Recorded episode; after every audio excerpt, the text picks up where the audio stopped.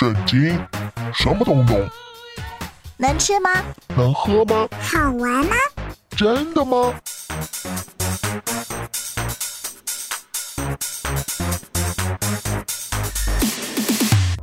圣经鸡尾酒。干杯！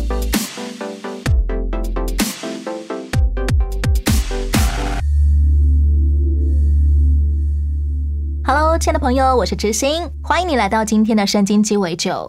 Hello，我是夏凡哥。俗话说，请神容易送神难。我们现在可能会用这句话来形容一些讨厌的客人。哎，对对对，有 啊。原本是我们客客气气请来的贵宾，嗯结果他造成我们很大的麻烦。夏凡哥有没有接待是过任何烫手山芋的经验？有啊，像以前我们在做职工的管理，就常碰到这些问题，就是不是职工不好，是有些这种太热情，热情到他想干涉一些工作或行政。哇，那他本来是好意，可是他不太了解内部的作业，或者是在这个案件上应该处理的态度。怎么样能够好说歹说的把他劝走啊？那也许对他真的有时候真的做好，可以帮他是成长；有时候做不好，只好一个办法是又讲不听，只好把他做一些工作上的调整。如果这些烫手山芋感觉自己被冒犯怎么办呢？哦，那就很麻烦了，安抚他的情绪，然后又要跟他解释那个道理，他甚至还要适当的再摆一些工作，让他继续能够去进行。哦哎，因为我还是希望保持好感度嘛，因为人家还是好意来参加你的工作的。今天我们要来听一个关于请神容易送神难的故事。是，非利士人跟以色列人打仗，非利士人打赢了，就成功抢走以色列人的约柜。嗯没想到这口约柜来到菲利士地之后，竟然变成好像瘟神一样。嗯，非利士的男女老幼都长出了毒疮，长出了肿瘤，嗯可想而知，恐慌瞬间蔓延开来。是没错。嗯来听今天的故事。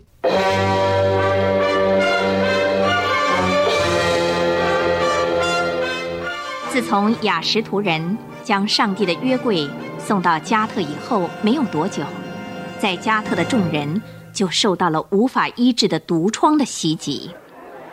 加特的居民们，请听我说，我们不要以色列上帝的约柜再停放在我们的城里了。自从我们在战争中掳来这个东西，已经快七个月了。无论它到什么地方，就带来这种奇怪的疾病跟死亡。我们要把它送到别的地方去，把它送到以格伦去，好不好？我们同意，同意把他送到以格伦去，越快越好。当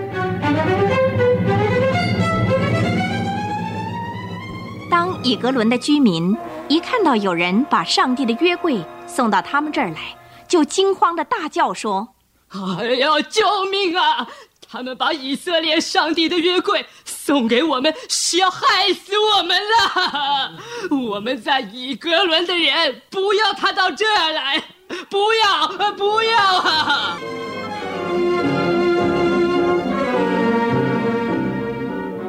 既然没有人愿意将上帝的约柜放在自己的家里，人们就把它停放在田间。于是，不但以格伦人生了毒疮，连田里的庄稼也被老鼠吃掉了，毁坏了田地，造成了灾害。要是我们一直让以色列上帝的约柜放在这，那我们全都要完了。我们非想办法不可。快去请我们菲利士的五个首领、庙里的祭司和占卜的人来开会啊！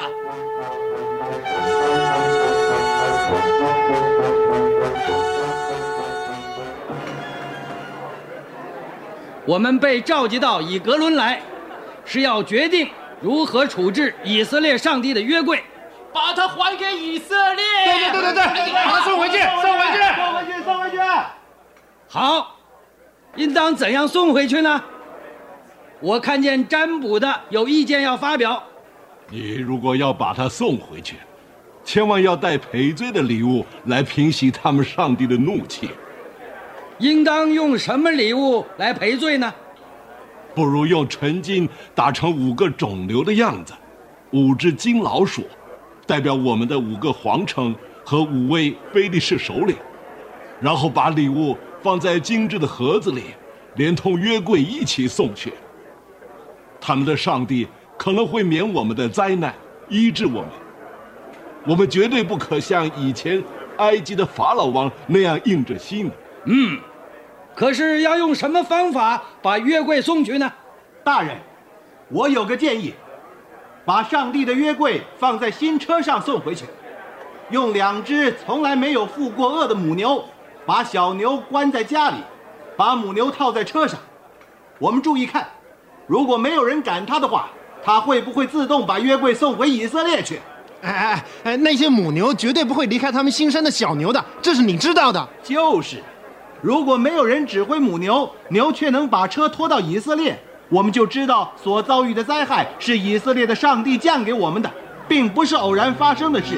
你明白吗？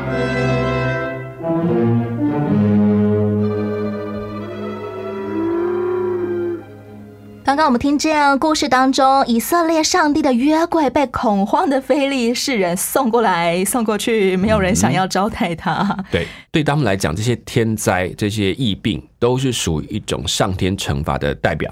比如说，我们获罪于天呐、所以他就就是自己要去请命，说我到底做错哪里，你就告诉我，我来我来改变，或者我来承担这个意思。下板哥，非利士人他们怎么发现我们这场传染病跟以色列人的那一口约柜有关？因为时间点，当约柜来了之后，大滚神像被弄倒了，一连串就开始出现他们过去没有发生过或自己不知道来源的一些疫病跟问题，可见这件事情跟上天有关。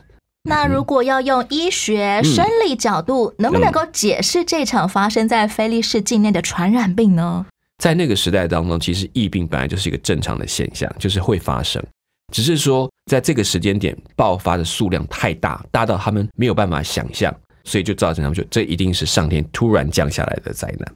菲利士人后来他们做了一些赔罪的礼物，是五个用黄金打造的肿瘤的样子，还有五个用黄金打造的老鼠的像会不会他们也认为这可能是一场鼠疫带来的疾病呢？鼠疫本来就会造成，比如说腋下或者腹股沟的地方会产生一些肿胀的现象，所以可能很容易被误会跟所谓的痔疮很像，或者跟其他的疫病很像，而且它产生的死亡率很高。圣经记载说，耶和华的手重重的压在雅什图城的人身上，是败坏他们，用痔疮也就是肿瘤击打了雅什图四境的人。这是为了嗯报复非利士人把约柜偷走、抢走吗？其实有一个很重要的观念，就是当他们把约柜带走之后，第一个他们并不是把它敬为神，他只把它当成是被我们抓来的一个神，这是一个很重要的关键像。俘虏一样。对，所以他们就是把神看为比他们的大滚还要低下一层。所以对上帝来讲，在他们当中要彰显的一件事情是，我要让你知道谁是神。上帝一直在宣告这件事情，谁是真正的上帝，谁可以掌管这一切。所以他讲了几个天灾那个模式，那几个瘟疫的形态，都是在他们当中他们没有办法控制跟掌管的，甚至他的神明没有办法医治的。这场战争很有趣，是非利士打胜了以色列人，可是他们没有赢过以色列的上帝。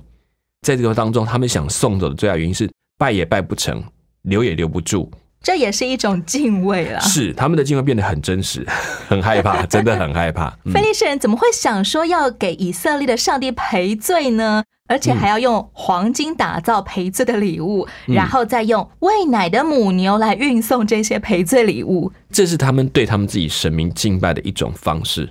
比如说用母牛来拖这个月桂，其实，在他们讲，他们都会用母牛来载着他们的神明做绕境。就绕境，这不是只有今天才有，是古代就开始会有。为什么不是公牛呢？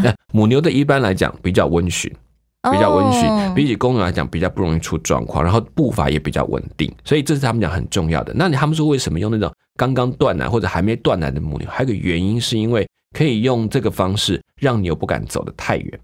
他其实要送回去，可是他们又怕，所以把礼物都准备好。如果这个母牛明明孩子还没有断奶，它还可以走，那它走到哪里去就算到哪里去。原本这只母牛应该不会想要离它正在喂奶的小牛太远的，，对，所以它如果这样还愿意走，那就是神明自己引着它去往前走了。更能够证明这场灾祸真的是以色列的上帝惩罚我们。没错，他一个一个试，看他可以留在哪个城。他们有曾试图要做这件事情。讲到我们现在的医药卫生技术都比当年古代高明太多了，嗯，没错，可是我们现在人还是没有办法应付这种大规模传染病，是，嗯尤其是二零二零年的新冠肺炎。是没错。嗯哇，遍及全世界。沙凡哥，你觉得我们现代人可以怎么样看待这种大规模传染病啊？没有错，这些东西我觉得是上帝容许下去发生在我们人的当中的。可是，在当中有一件事很重要，当我们开始在这个时间点，我没有办法告诉你为什么上帝要给这件事情。可是每一个人都可以知道，上帝给了我们一个防不胜防的敌人，让我们可以好好安静下来，整理自己的生命，想一想我们到底在做些什么东西。反省自己，我们可能有在某些地方得罪了上帝吗？我觉得也有，也包括自己可能已经忘记自己最该重视的事情是什么。因为发现这场瘟疫把我们的工作打乱了，把我们的生活打乱了，然后大家必须把自己关起来，然后减少跟别人的接触。可是反过来讲，也看到我们过去有花在多少一些没有必要的接触，比如前一段时间有说上海因为这次的隔离，结果排那个要去办离婚的手续啊，排到好几个月之后。哦，因为两个夫妻一天到晚在一起，就突然发现彼此都看不顺眼。你你会觉得，其实我们一直忽略掉很多我们应该去面对真实的关系，可是其实都是被“忙碌”这两个字给遮过去了。在上帝面前，其实每一个人都是平等的，都必须面对生离死别，都去面对疫病的处理的真实的状况。所以反过来讲，也试验了我们真实的爱心在什么地方。其实每一次世界上发生了严重的灾祸的时候，嗯，执行我就会看到教会和基督徒纷纷传说一种审判说，是这是上帝要来审判某个国家的邪恶政权，是这是上帝要来审判某个国家他们的教会有成功神学，是为了审判某个国家他们虐待儿童，还有审判某个国家异端横行，等等等。下凡哥，我们怎么看这种上帝审判说？回到一件事，如果上帝真的审判来。首先审判的是我们，我们只是第一个要去面对这个问题的人。在这个事情当中，我不知道哪一个国家特别应该受到这样疫病的影响。反问自己，在面对这个疫病之后，我的信仰生命被什么样的东西去审判过？我是不是这么还是那么的真实？我还是变得更恐慌，甚至我更用一种批判的方式去面对每一个得病的人，却忘记自己也可能是得病的那个。更进一步问，那在这样的疫病当中，我做了什么？就甚至你认为它是罪恶的原因，那请问我们在当中怎么样显出光来？有一个意大利的神父，他也得病了，他是会去照顾这些人，去探访这些人得病的。结果他在最终的时候，他把他呼吸器让出去给一个年轻人，他甚至不认识这个年轻人，然后让自己死了。这才是最难的一个功课。基督徒的盼望也就在于，不管我们是生是死，我们都知道我们的生命在上帝手中。是，不管我们现在面临的灾祸源头到底是什么。上帝都仍然可以保住我们。对，基督的生命就在这边显出不一样，是因为他们不再是看那个人该不该得这个病，而是问这个时候我可以做什么？我可以做什么？就反映出我的主是谁了。是，没错。先来听一首歌，由歌手纪文慧所带来的《我的生命有你》。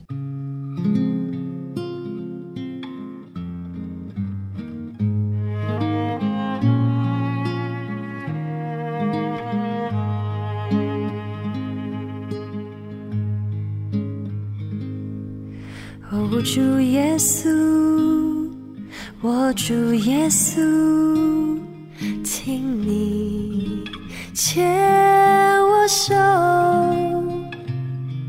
哦，主耶稣，哦，主耶稣，我的生命要有你。人生苦，几何？明天的事，谁能预测？我匍匐，倾到你面前，我的生命要有。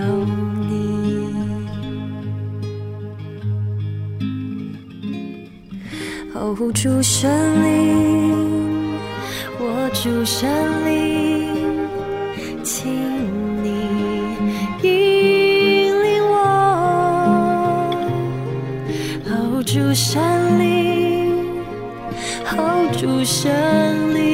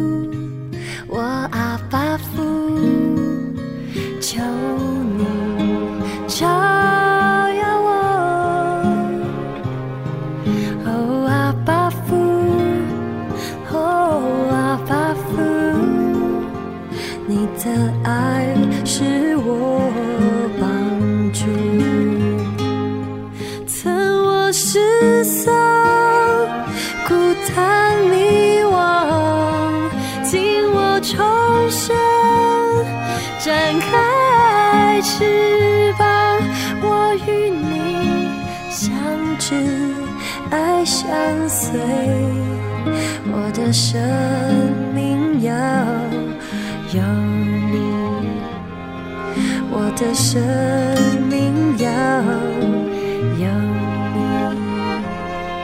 我的生有你。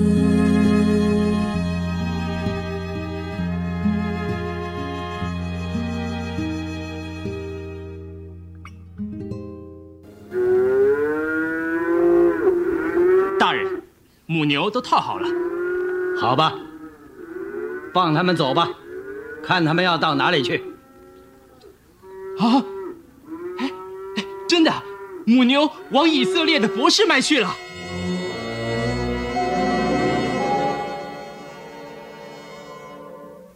时，博士麦人正在田里收割麦子，他们望着远远的牛车，正朝向他们这边来了。哎，大家看啊，快看啊！那边路上来的什么？那在牛车上的东西是不是上帝的约柜呀、哎，是是是，哎，是约柜啊！感谢上帝呀、约柜回来了。今天是个快乐的日子，哎，约柜回来了，约柜回来了。我们把你们的上帝还给你们，应当放在什么地方？这不是我们的上帝，我们的上帝在天上。不过这柜子里却装着他亲口颁布、亲手写的十条诫命，暂时把它安置在路旁的磐石上吧。这个小盒子里装着我们的赔罪祭，是给你们上帝的礼物。在过去的七个月中，他的手重重的打击我们，我们向他道歉，祈求他赦免我们。我们愿意把牛给你们的上帝做燔祭，可以把牛车劈来做火柴。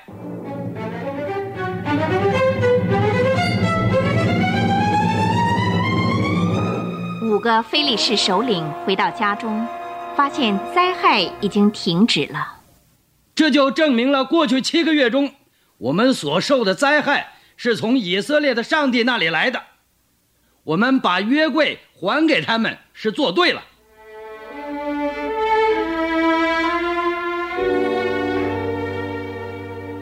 虽然以色列人为了约柜回到他们的国境而快乐，可是他们有些人却没有对约柜表示应有的尊敬。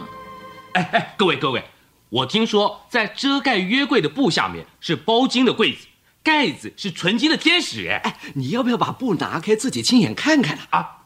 啊啊！我我想不应该这样做的。啊为什么不应该？因为约柜是神圣的，它是整个会幕中最圣洁的器具，只有大祭司才能够进入约柜的所在，而且啊，一年只有一次，并且要带着燃烧的香炉。是啊是啊是啊！哎，女人知道些什么吗？她们总是迷信，怕这个怕那个的。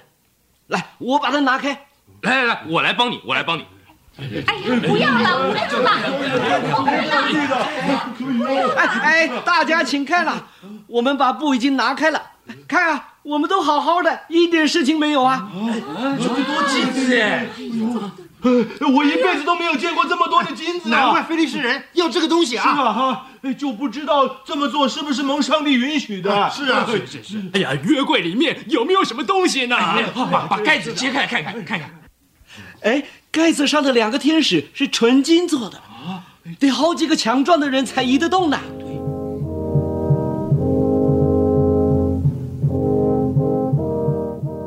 就这样，愚拙的人们打开了约柜的盖子，要看里边是什么。他们这种不敬钱和胆大妄为的行动，带来了上帝的惩罚，当场有许多人被击杀了。哎呀，死了死了！上帝把他们都杀死了！上帝把他们杀死了！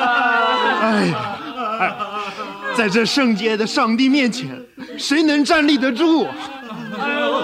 我们好怕这个约柜啊！该把它送到哪儿去呢？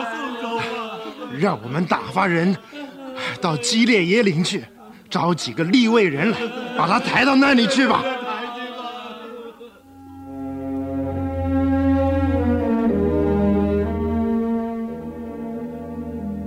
基列耶林的人很乐意将约柜接到他们的城中，把它放在山上的利未人亚比拿达的家中。他的儿子以利亚撒就专门看守耶和华的约柜，约柜一直留在那儿许多年。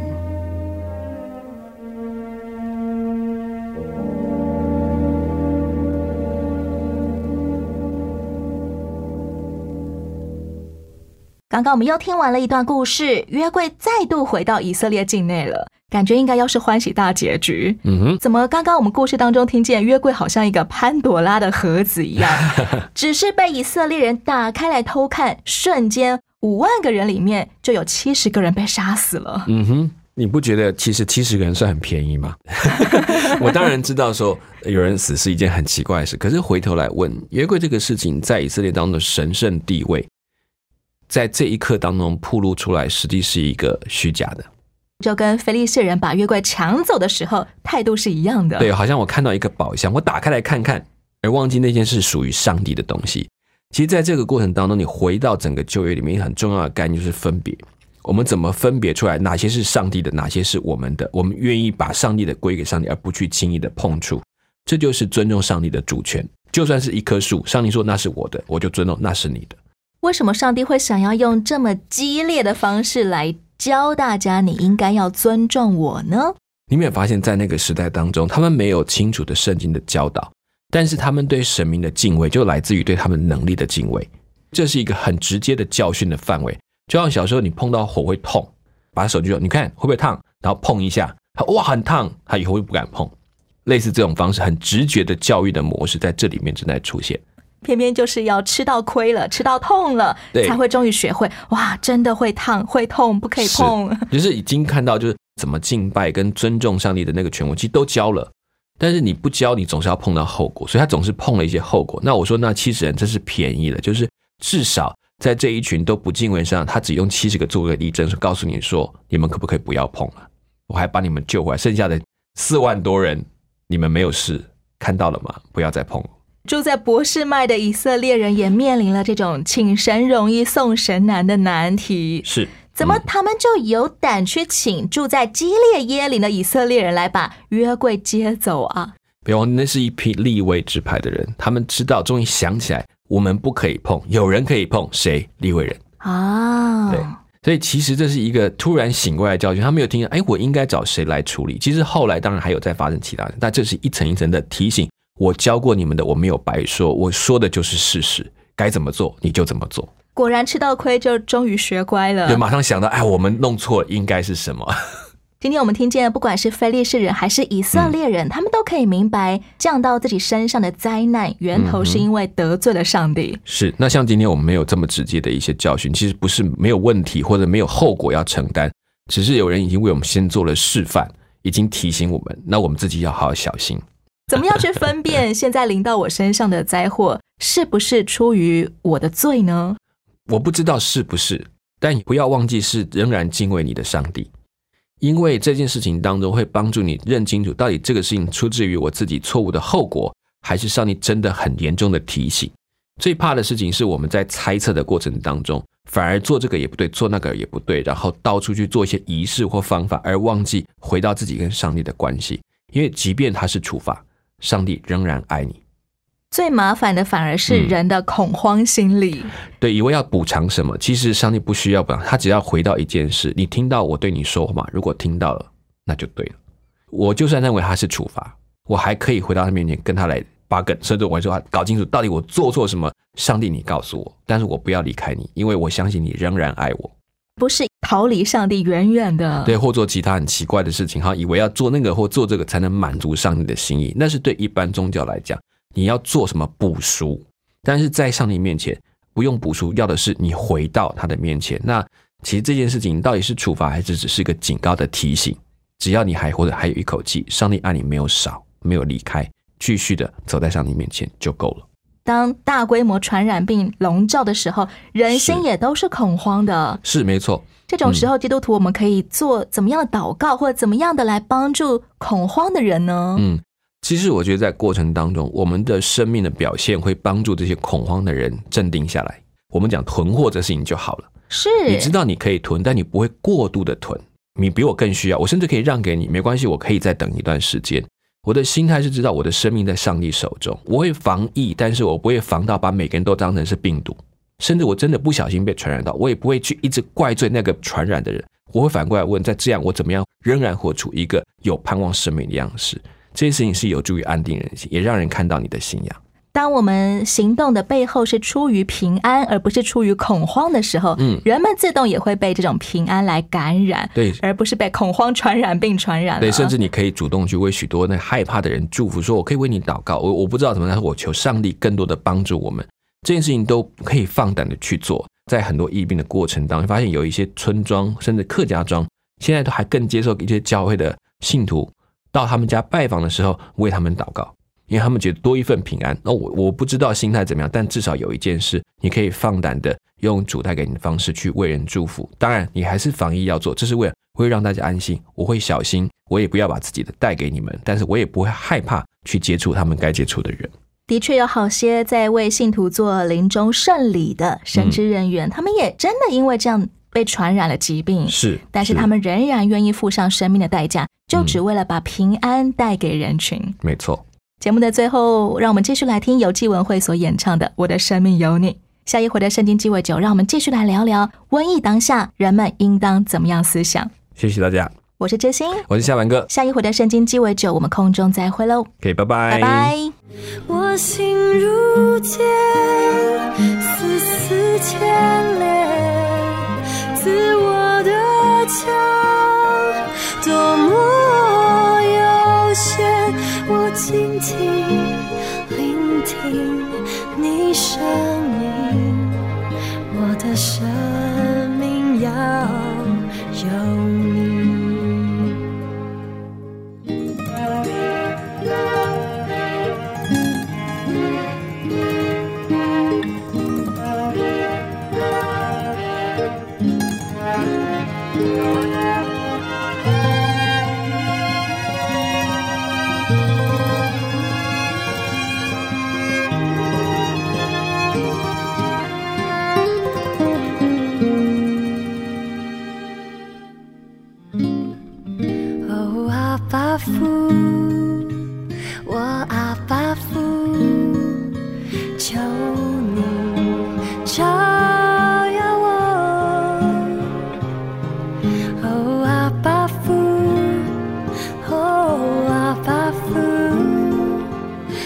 的爱是